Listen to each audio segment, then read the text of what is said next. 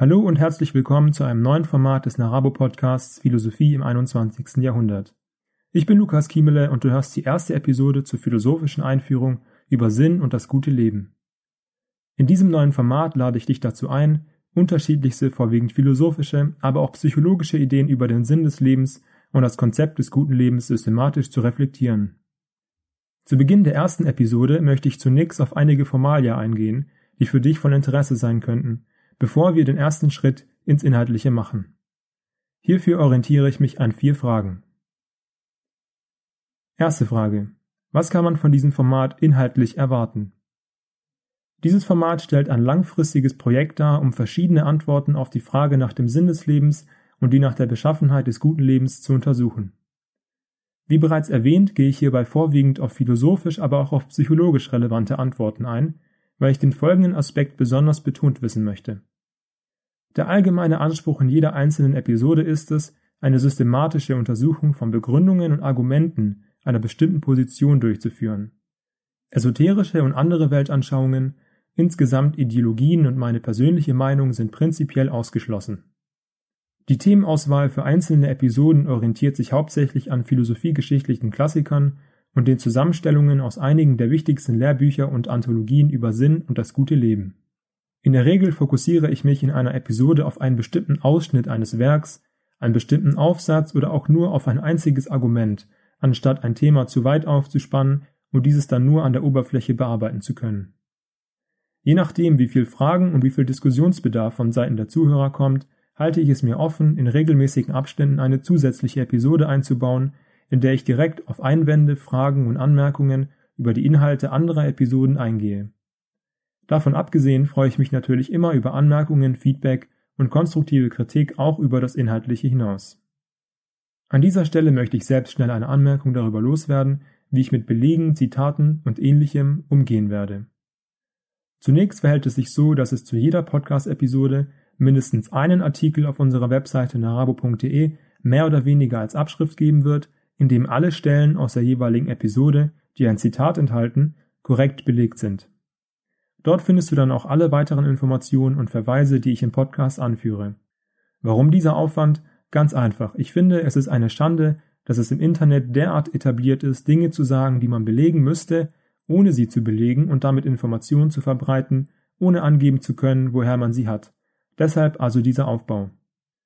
Nun zur zweiten und dritten Frage. Was ist das Ziel dieses Formats und an wen richtet es sich? Beide Fragen sind im Grunde sehr schnell beantwortet. Am besten erkläre ich das Ziel wahrscheinlich wie folgt. Man muss sagen, es gibt viel Geschwurbel und von unzähligen Perspektiven verschiedenste Meinungen die Frage betreffend, was der Sinn des Lebens ist und was ein gutes Leben ist. Aber mit Meinungen ist es so eine Sache. Solange sie nicht mit guten Begründungen einhergehen, sind sie nutzlos, denn schließlich gibt es dann rationalerweise keinen Grund, von ihnen überzeugt zu sein.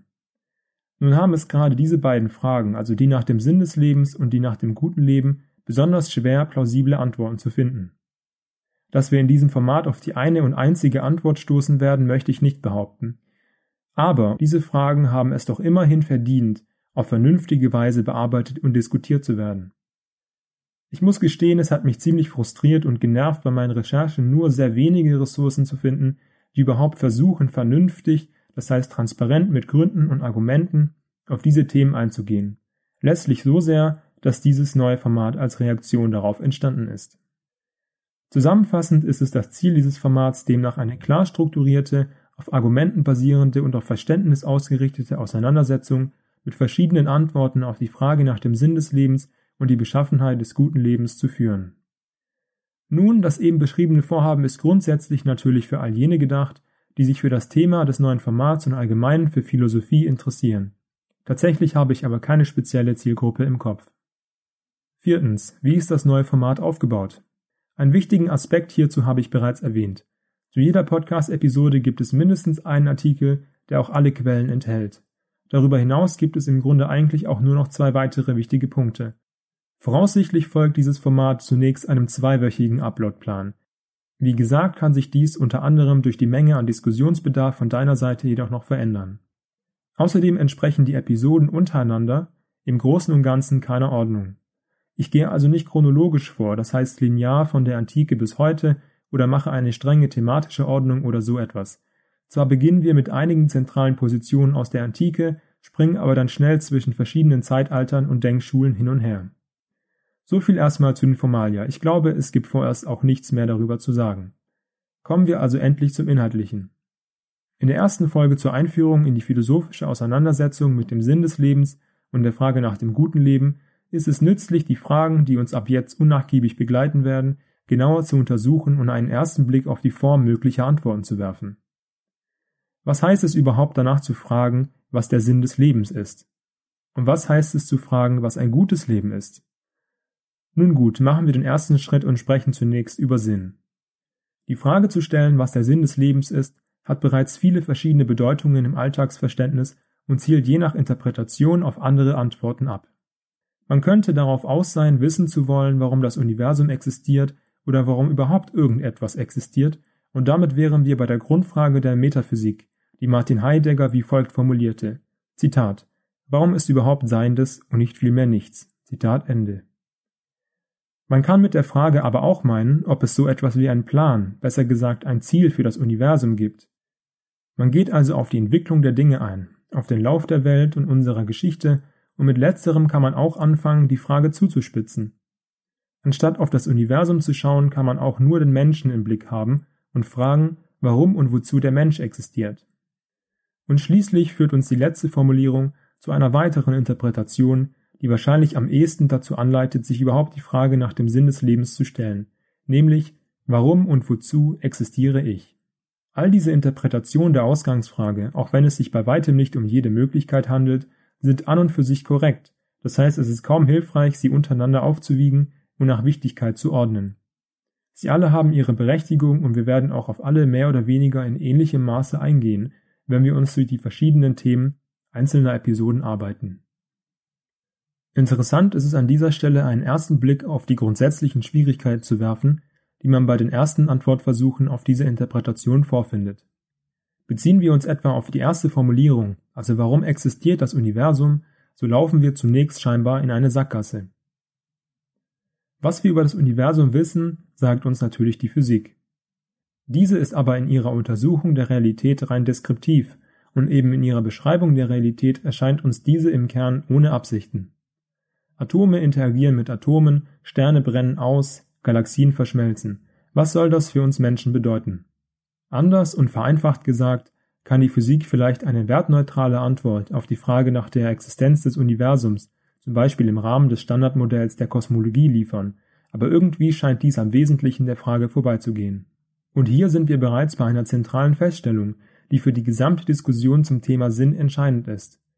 Wenn wir eben danach fragen, was der Sinn des Lebens ist, zielen wir nicht auf eine Antwort ab, die uns jedes Detail der Entstehung des Universums bloß beschreibt. Es geht uns vielmehr darum, einen Grund für die Existenz des Universums begreifen zu wollen, besser gesagt eine Rechtfertigung, vielleicht eine Art Narrative, die uns erklären kann, was wir auf einer Steinkugel mitten im Nichts zu suchen haben. Die Idee der Rolle einer solchen Rechtfertigung ist hier ziemlich simpel. Angenommen, einer deiner Freunde hat sich ein neues Buch gekauft. Nun willst du wissen, warum er sich das Buch gekauft hat.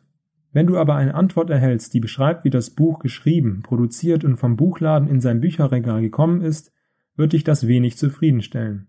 Denn was du eigentlich wissen willst, ist der Grund für den Kauf, so etwas wie ich habe das Buch gekauft, weil ich es für mein Studium brauche.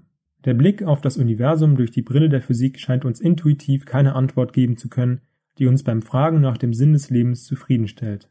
Wir können dies als Indiz aufnehmen, entweder die Suche nach einem Sinn völlig aufzugeben, wie es die skeptischen Positionen tun, oder an anderer Stelle bzw. mit einer anderen Perspektive weiterzusuchen, wie es ausgefeilte naturalistische und humanistische Antworten tun.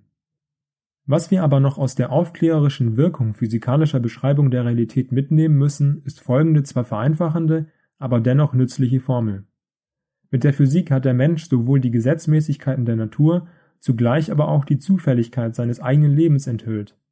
Mit dieser paradigmatischen Wende, die zum Beispiel Brecht in seinem Schauspiel Leben des Galilei schön darstellt, kommt umso mehr eine existenzielle Komponente in die Frage nach dem Sinn des Lebens hinein. Denn bis zu diesem Kipppunkt der Aufklärung hat sich der Mensch gewöhnlich als eingebunden in eine kosmische Ordnung empfunden, was nun aber schwinden musste. Auf sich selbst zurückgeworfen, ist der Mensch plötzlich mit seinem Dasein und dessen wesentlichen Charakter konfrontiert. Konsequenzen sind Gefühle der Isolation, der Entfremdung, aber auch des Staunens, wie der christliche Philosoph und Mathematiker Blaise Pascal es beschreibt. Zitat Bedenke ich die kurze Dauer meines Lebens, aufgezerrt von der Ewigkeit vorher und nachher, bedenke ich das bisschen Raum, den ich einnehme und selbst den, den ich sehe, verschlungen von der unendlichen Weite der Räume, von denen ich nichts weiß und die von mir nichts wissen, dann erschaudere ich und staune, dass ich gerade hier und nicht dort bin, weshalb jetzt und nicht dann. Zitat Ende. Zusammengefasst kommen wir also von der Frage, warum existiert das Universum, zur Frage, was rechtfertigt die Existenz des Universums. Und wie wir noch in kommenden Episoden sehen werden, spielen beide Fragen in deren Kombination eine große Rolle, unter anderem in sogenannten theistischen Positionen zum Sinn des Lebens, die zum Beispiel auch Pascal einnimmt. Auf eine weitere Sackgasse stoßen wir unweigerlich, wenn wir uns die letzte der Interpretation, also die Formulierung warum und wozu existiere ich, genauer anschauen. Das Problem ist einfach.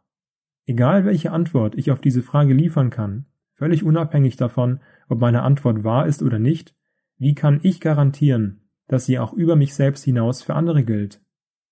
Natürlich könnte ich einfach sagen, dass ich das nicht zu garantieren habe oder es vielleicht ganz und gar eine falsche Forderung sei, allgemeingültigen Anspruch eines sinnvollen Lebens zu erheben, weil ich die Objektivität eines Lebenssinns insgesamt bezweifle. Auf diese Weise würde man die Position vertreten, dass es keinen objektiven Sinn des Lebens gibt, sondern nur einen, den jeder für sich selbst, also subjektiv, haben kann. Hiermit haben wir bereits die wichtigsten Klassifikationen der Antwort auf die Frage nach dem Sinn des Lebens angesprochen. Rekapitulieren wir nochmals systematisch. Es gibt zum einen theistische Antworten, diese stehen zum anderen nicht-theistischen bzw. humanistischen Antworten gegenüber. Die dritte Option ist eine skeptische Antwort, die entweder die Frage nach dem Sinn des Lebens an sich oder unsere Möglichkeit, sie zu beantworten, bezweifelt. Die Einteilung in theistische und nicht-theistische Antworten kann man jedoch noch etwas verfeinern, indem man erstere wiederum aufteilt in gottzentrierte, seelenzentrierte oder gemischte Theorien und letztere in subjektive und objektive Theorien. Gottzentrierte Theorien gehen davon aus, dass der Sinn des Lebens von der Existenz eines Gottes oder zumindest von unserem Glauben an Gott abhängt. Sinn entsteht dann dadurch, dass Gott ihn uns verleiht, beziehungsweise ein Weltgeschehen erschafft, das in sich sinnvoll ist. Diese Position spielt im religiösen Rahmen natürlich eine wichtige Rolle, es finden sich aber nicht viele Werke, in denen diese Art Antwort aus philosophischer Sicht begründet wird. Gleichzeitig sind gottzentrierte Theorien alles andere als homogen, es gibt fundamentale Unterschiede darin, wie die Theorien jeweils ausformuliert werden.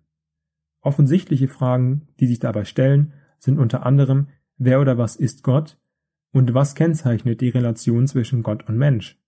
Ein gutes Beispiel für eine theistische Position findet man etwa in Tolstois Werk Meine Beichte, auf das wir noch zu sprechen kommen werden. Seelenzentrierte Theorien sind in der Regel mit gottzentrierten Theorien kombiniert, wonach die Seele etwas ist, was direkt von Gott abstammt. Dies bezeichnet nichts anderes als die gemischte Theorie. Reine seelenzentrierte Theorien gehen davon aus, dass jeder Mensch oder sogar jedes Wesen eine immaterielle, unsterbliche Seele besitzt, die seine eigentliche Essenz darstellt.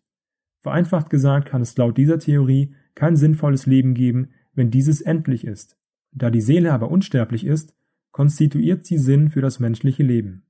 Ich weiß, für die meisten werden die beiden eben skizzierten Positionen vollkommen absurd klingen so sehr, dass man eine Auseinandersetzung mit ihnen für verschwendete Zeit ansehen könnte. Aber hier möchte ich dich bitten, Geduld zu üben. Diese Theorien sind auf den zweiten Blick in vielerlei Hinsicht interessanter und selbst wenn man sie definitiv ablehnt, sollte man dennoch lernen, wie man sie fundiert und systematisch kritisieren kann, ohne sie bloß als unzeitgemäß zu beschimpfen. Ich kann jedoch nicht leugnen, dass nicht-theistische Antworten auf die Frage nach dem Sinn des Lebens für die moderne Diskussion deutlich wichtiger sind. Aus diesem Grund werden wir den damit verbundenen Positionen auch mehr Aufmerksamkeit widmen. Generell vereint nicht-theistische Position die geteilte Prämisse, dass es keine Seele, keinen Gott und insgesamt keine transzendente Ebene gibt, das heißt etwas, das über die physikalische Welt hinausgeht.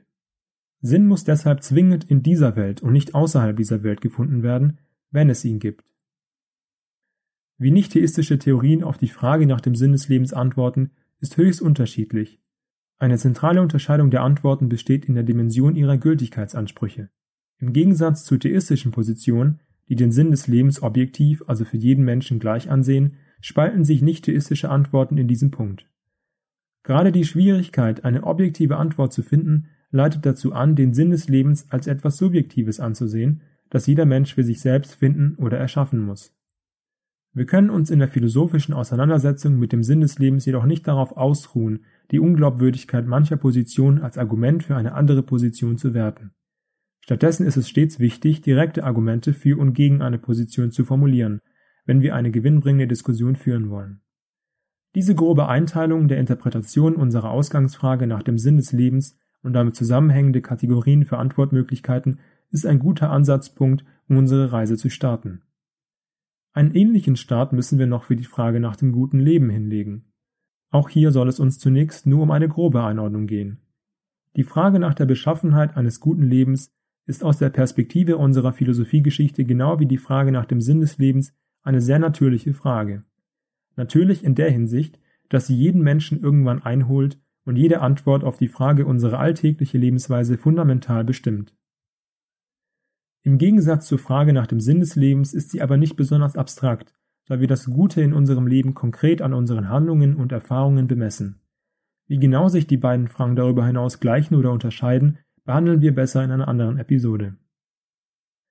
Mir geht es hier nur darum herauszustellen, dass die Frage nach dem guten Leben gerade weil sie so natürlich ist, gerade weil wir sie an unseren Handlungen und Erfahrungen bemessen, oft in der Weise verstanden wird, dass es dabei streng um unser eigenes Wohlbefinden geht. Diese Interpretation der Frage hat etwas mit sogenannten prudentiellen Normen zu tun, ist also auf eine bestimmte Art menschlicher Klugheit ausgerichtet, die darauf abzielt, unser eigenes Wohl zu fördern. Demgegenüber steht die Interpretation, was es heißt, ein guter Mensch zu sein. Es ist ziemlich offensichtlich, dass es sich bei den Fragen, was ein gutes Leben für Menschen ist und was es heißt, ein guter Mensch zu sein, um zwei völlig verschiedene Fragen handelt. Erstere bezieht sich hauptsächlich auf unser eigenes Wohl, letztere auf Aspekte eines Lebens in direkter Relation zu anderen Menschen, denen gegenüber ich unter Umständen zugunsten handele. Dabei spielen gewisse Tugenden, Werte und ähnliches oft eine wichtige Rolle.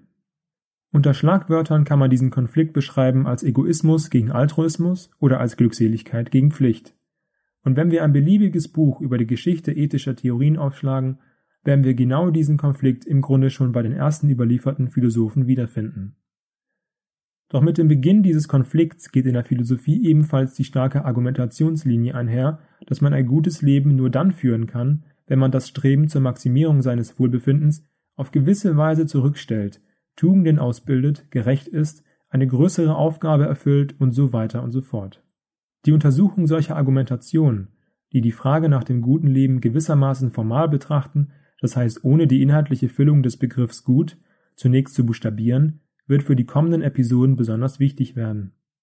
Die formale Betrachtung des guten Lebens korrespondiert mit einer der ethischen Grundfragen schlechthin, nämlich ob der Mensch überhaupt nach Glück streben soll.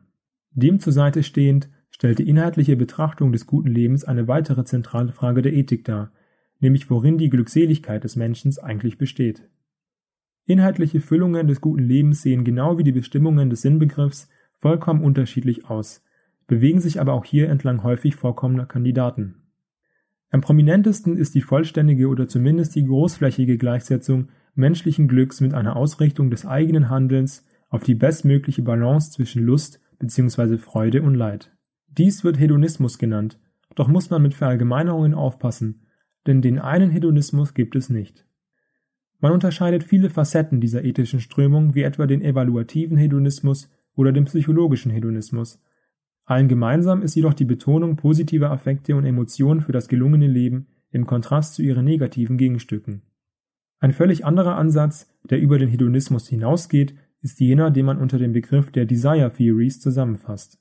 Hierbei geht es nicht mehr darum, Zustände der Lust zu fördern und sie passiv hinzunehmen, sondern aktive Ziele, Wünsche, insgesamt die eigenen Präferenzen zu erfüllen, unter der Bedingung, dass dies möglich ist. Die Erfüllung dieser Ziele ist anders als nach der hedonistischen Perspektive nicht darauf ausgerichtet, uns die Befriedigung der Erfüllung nachzubringen. Stattdessen verfolgen wir gewisse Ziele im Kern unabhängig von den positiven Affekten und Emotionen, die eigentlich nur als Zusatz mit deren Erfüllung einhergehen, weil wir sie nämlich für intrinsisch wertvoll und erstrebenswert halten. Bei näheren Untersuchungen inhaltlicher Füllungen des guten Lebens kommt man jedoch schnell zur Konklusion, dass eine einzige Perspektive nicht ausreicht, um ein plausibles Bild des guten Lebens zu zeichnen. So scheint es intuitiv passender zu sein, unser Erleben positiver Affekte und Emotionen mit dem Verfolgen unabhängig wertvoller Ziele zu kombinieren. Die grundsätzlichen Schwierigkeiten, den Begriff des Guten in Bezug auf das menschliche Dasein zu spezifizieren, hat deshalb zu einer dritten prominenten Theorie geführt, die man Listentheorie nennt. Listentheorien sind darauf ausgelegt, objektive Kriterien zu sammeln, die notwendig für ein gutes und gelungenes Leben zu sein scheinen, sich aber nicht unter einem einheitlichen Prinzip vereinen lassen. Man kann sie beschreiben als die Zusammensetzung von Mosaiksteinen, um ein immer besseres Bild des guten Lebens aufbauen zu können. Mehr möchte ich an dieser Stelle auch gar nicht mehr vorwegnehmen.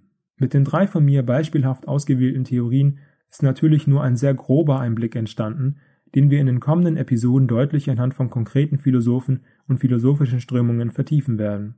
Genau damit beginnen wir in der nächsten Episode, und zwar mit Platons Argument für die Gerechtigkeit als Grundlage des guten Lebens. Danke fürs Zuhören.